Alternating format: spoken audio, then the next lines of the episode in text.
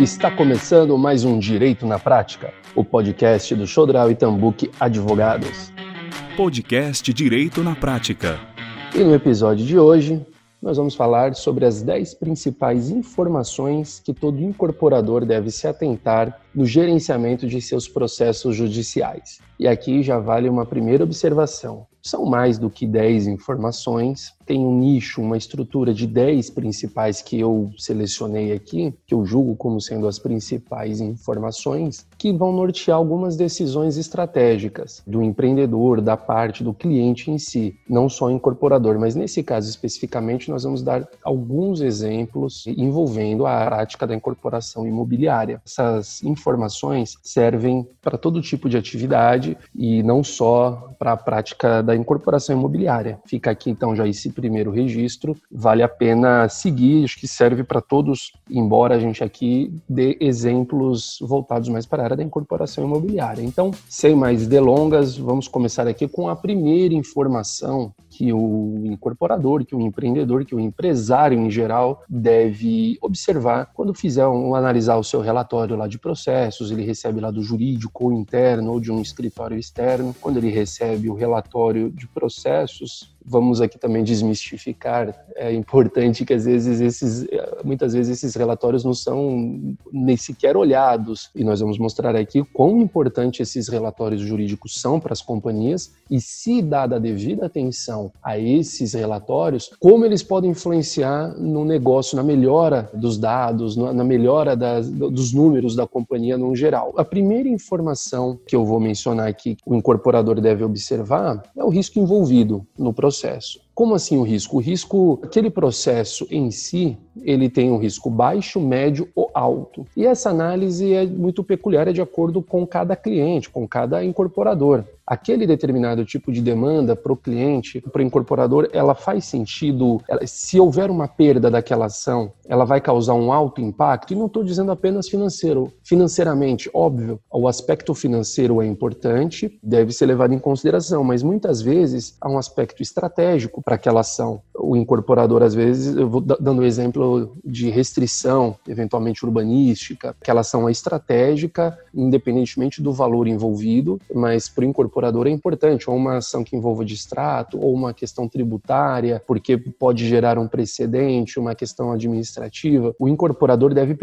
uma das primeiras coisas que ele deve observar é o risco envolvido daquela ação, fazer um relatório e falar, olha, deixa eu verificar quais ações das que é, é, nós possuímos, quais são aquelas que podem me causar um alto impacto. Obviamente, é, essa análise é importante porque você vai gastar energia, recursos, estratégia, reuniões, tempo com aquelas ações que vão te causar um maior impacto, que tem um risco alto. Então, esse ponto é importante. Partindo para a segunda informação, a natureza da demanda. Para não ficar tudo misturado, eventualmente o incorporador não tem um jurídico tão atuante ou não tem uma estrutura jurídica interna, depende de um escritório externo exclusivamente, muitas vezes o incorporador não está familiarizado com alguns termos jurídicos e acaba não entendendo de onde vêm alguns passivos. É importante, então, que o escritório que assessora ou o jurídico interno divida essas demandas por natureza, se são processos cíveis, trabalhistas, que tenham natureza administrativa, tributária, ambiental e assim por diante. Porque o incorporador pode também analisar essa informação e, e verificar que podem determinar ou, ou, ou, direcionar a estratégia daquele,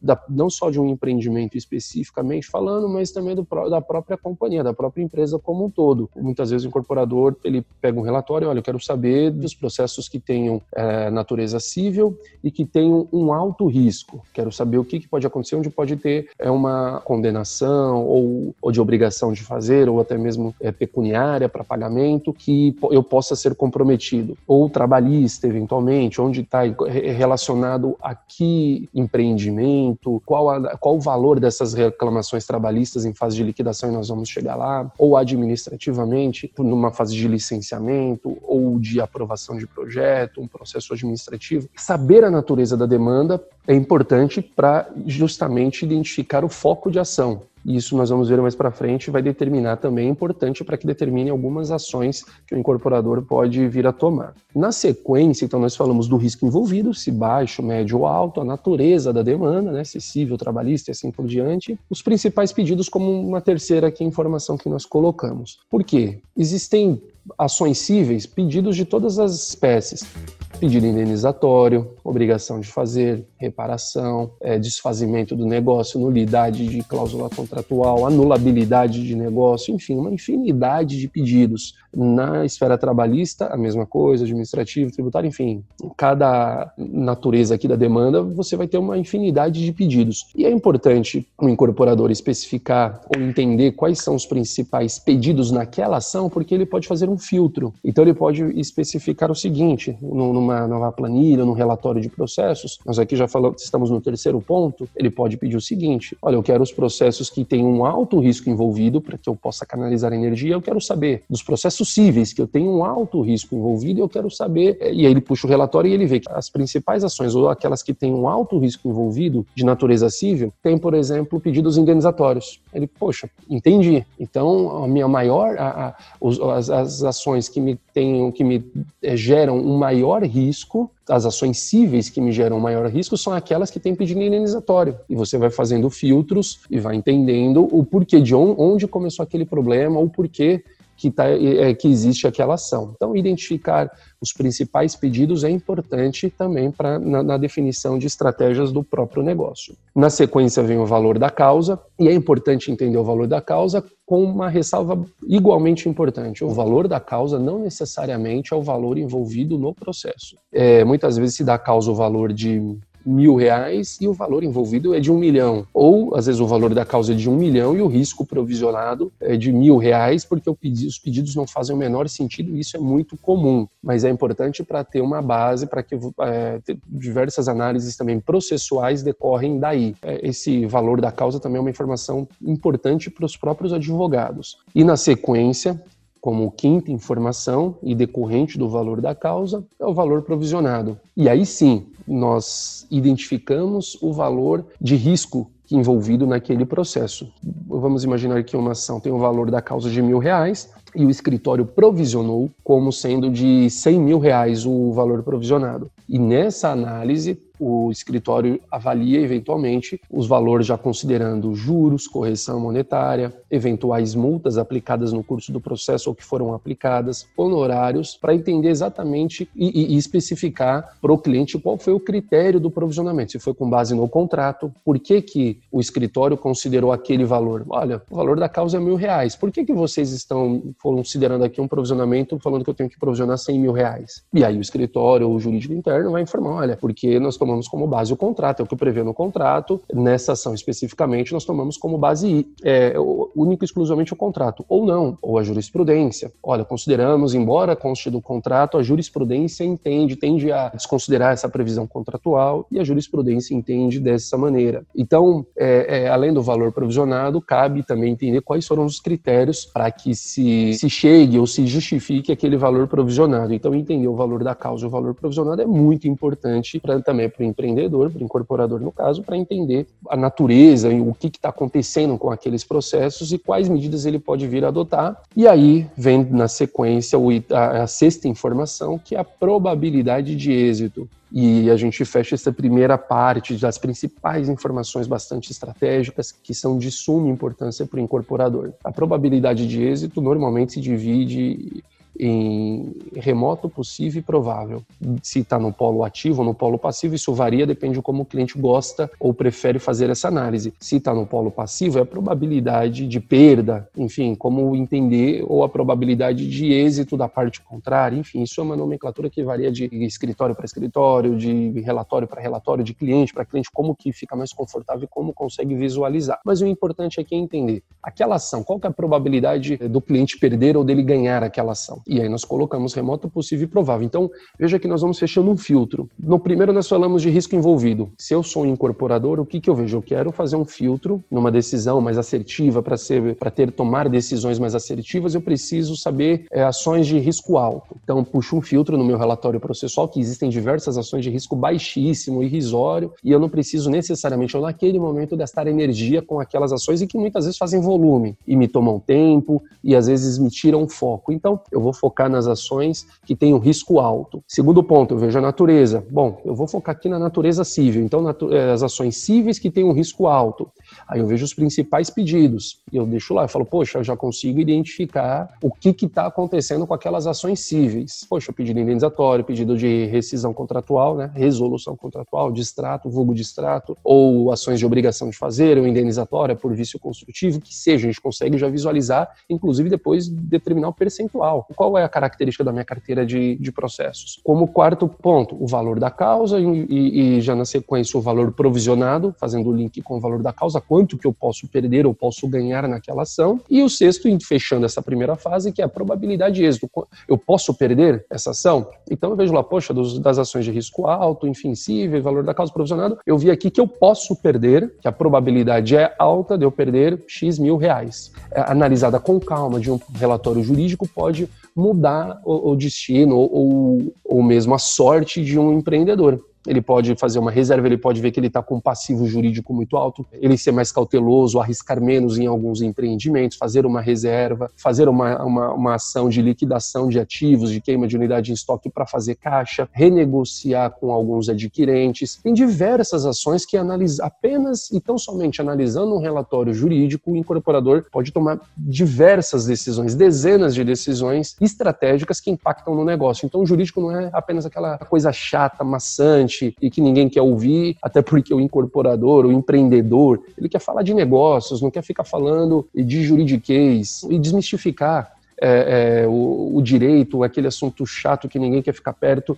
de conversa de advogado, falando de termos jurídicos, trazendo a prática. Então, para o negócio, o empreendedor ele quer falar de negócios. Olha, juridicamente, vai um diretor jurídico ou o advogado que assessora e explica para o empreendedor, para o incorporador no caso, as, os impactos que as decisões dos processos podem trazer, podem causar é, no negócio e como ele pode analisar essas informações para poder levar e tirar o melhor da sua empresa, inclusive planejamento a, a médio e longo prazo. Então, prosseguindo, aí já vem para o sétima informação, que é a probabilidade de desembolso no trimestre. Aqui eu coloquei trimestre por uma prática de mercado, enfim, não, não vou entrar aqui muito em detalhes, acho que isso é, já é autoexplicativo, mas cada companhia pode colocar como ela se, se programar para poder fazer os desembolsos. Seguindo nessa nossa linha que nós estamos traçando, pode falar, olha, então eu vou perder 100 mil reais, a probabilidade é alta das ações cíveis e eu, foi, me, foi provisionado que eu vou perder 100 mil reais reais, o que é muito provável que eu tenha que desembolsar, que eu tenha que pagar 100 mil reais. Muito bem,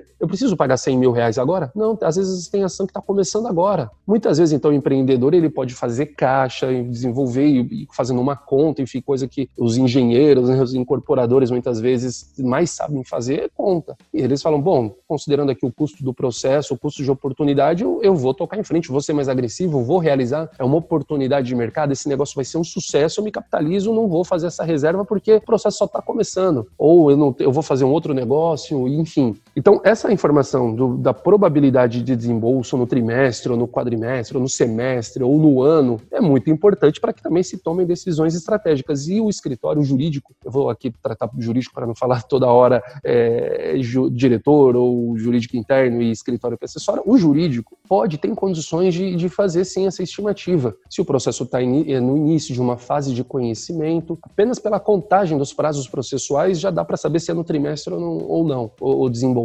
É, até porque num processo, apenas uma breve explicação, num processo de conhecimento até a fase da citação, são 15 dias úteis que para contestar que já dá mais 30 dias, eventualmente tem audiência de conciliação nesse meio do caminho ou preliminarmente. Alguns, a maioria dos juízes não dão essa, essa audiência de conciliação prévia. Depois tem o prazo eventualmente para réplica, tréplica, prazo para especificar provas. Quando muito se não tiver outras provas, o processo processo não depender de produção é, de dilação probatória, o juiz julga antecipadamente. Exatamente, mas nisso aí já foram quatro meses apenas contando os prazos em dias úteis pelo novo Código de Processo Civil. E aí depois tem julgamento, é, sentenciamento, recurso, são recebidos, via de regra, no efeito suspensivo, nesses processos de conhecimento, vai para o tribunal. Apenas quando voltar, independentemente do trânsito em julgado, a parte pode ingressar com cumprimento provisório de sentença. Isso se não aguardar, se não esperar para poder ingressar com cumprimento definitivo de sentença. Então, veja, dá, é possível que o jurídico é, é, faça uma estimativa de probabilidade de desembolso daquele valor provisionado é, no tempo, no período que cada, cada incorporador, cada empreendedor, cada empresário é, achar viável para o seu negócio. Aqui no nossa lista, o item 8, né, a oitava informação, a parte contrária. Às vezes a parte contrária é um, é um player estratégico, às vezes é uma figurinha carimbada aqui, conhecida do, do incorporador, ou é um parceiro, eventual possível parceiro que a condução do processo vai se dar de maneira diferente. E existem diversas é, decisões que podem ser tomadas também com a informação e análise criteriosa é, da parte contrária. Quem é a parte contrária? Pode ser também uma empresa conhecidamente, ou, um, ou a parte contrária, uma um pessoa física ou jurídica que o incorporador saiba que tem direito naquele caso. Poxa, é essa situação, então, com relação a esse caso especificamente, eu sei o que aconteceu e pretendo levar a ação até as últimas consequências. Ou o contrário, enfim. O conhecimento da parte contrária e análise também é bastante importante, até para saber. Às vezes, um cliente ou uma determinada empresa ajuiza diversas ações em massa, é possível identificar e tomar estratégias, adotar estratégias em relação a isso. Na sequência, a nona informação diz respeito à vara e comarca, onde tramitam os processos para fazer um filtro. Isso também diz muito sobre o processo, sobre as estratégias é por o empreendedor. Vou dar alguns exemplos. Vamos começar pelas comarcas. Comarcas em que, pela cultura da região ou, enfim, dos magistrados daquela comarca, é, embora seja algo difícil de prever, mas hoje não tão mais difícil. Existem softwares, inclusive, de inteligência artificial que identificam isso, mas muito mais pela cultura, pela região, pela questão, por questões econômicas da região. Já se sabe, eventualmente, se, poxa, 90% das minhas ações de distrato estão na região X ou na, da comarca X. Já se identifica que naquela região, ou é em razão do empreendimento, e quando o empreendedor ainda consegue avaliar que não é decorrente de um empreendimento, mas de dois, três naquela mesma região, e que aquela região é, representa um percentual significativo da sua carteira naquele mesmo tipo de ação, ele já começa a entender que eventualmente aquela região não é eventualmente muito atrativa para negócios ou uma vara específica.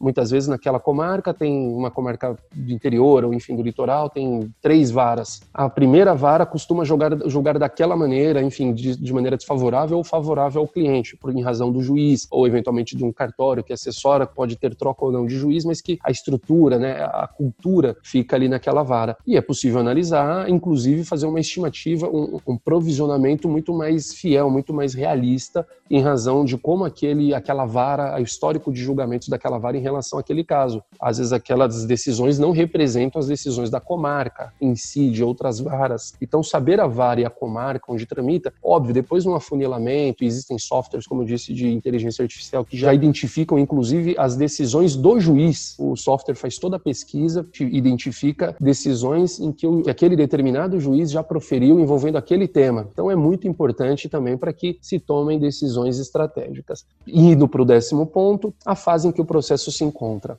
E também isso é muito importante, como eu disse, voltando em relação ao provisionamento e a probabilidade de desembolso no trimestre, a fase em que o processo se encontra vai ajuda a, ao empreendedor identificar ou, ou, direcionar suas ações. Se o processo está no começo, se o processo está em fase instrutória e gastar energia, porque é uma ação importante que precisa de uma perícia bem feita e ele vai contratar um assistente técnico é, mais capacitado ou que tenha mais relacionamento para que possa auxiliá-lo, eventualmente para uma perícia contábil, uma perícia de engenharia, uma perícia, enfim, que qualquer que seja a perícia, eventualmente uma testemunha, vai tentar contatar, identificar qual, qual a importância para determinada testemunha para aquele fato específico, sentar com o escritório, com o jurídico para avaliar pergunta, perguntas a serem feitas numa audiência de instrução para a parte contrária. Se está em fase de cumprimento de sentença, os mecanismos para pagamento, para cumprimento daquela sentença, de maneira a não causar, a não onerar as suas atividades, não ter uma penhora, um bloqueio de contas e atrapalhar eventual,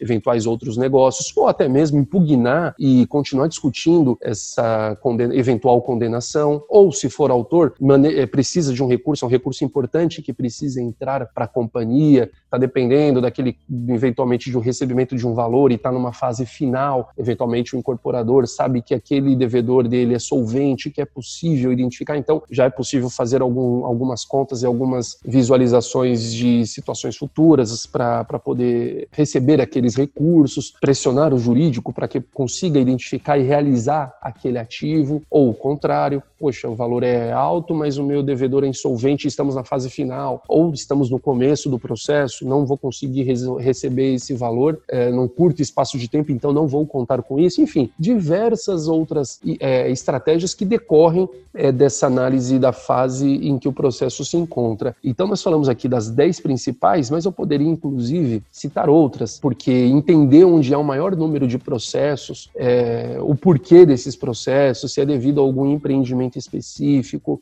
a um escritório específico que assessora eventualmente consumidores, o que foi bem comum aí nos últimos anos. Alguns escritórios é, acabavam se, se vendendo como escritórios especializados em adquirentes de unidades autônomas, por exemplo, ou se é de um advogado específico, ou é por em razão de uma construtora, eventualmente, que a incorporadora construtou e gerou aquele tipo de problema. Análise desses, dessas informações gerenciais são muito importantes. Então, o empreendedor ter essa visão macro, entender de maneira é, bastante crítica e mais atenciosa do relatório jurídico, entender que o relatório jurídico não é uma chatice, vai fazer com que o empreendedor tome melhores decisões. Isso eu não tenho dúvida. Então é importante também que tenha essa conversa do incorporador com o jurídico, que ele vire um parceiro para que possa tomar as melhores decisões. Porque com base nessas informações é que o cliente poderá discutir com o seu advogado a melhor estratégia a ser adotada em cada caso, apenas dessas 10 informações que nós trouxemos aqui, ou até mesmo discutir por bloco de ações que tenham mesmo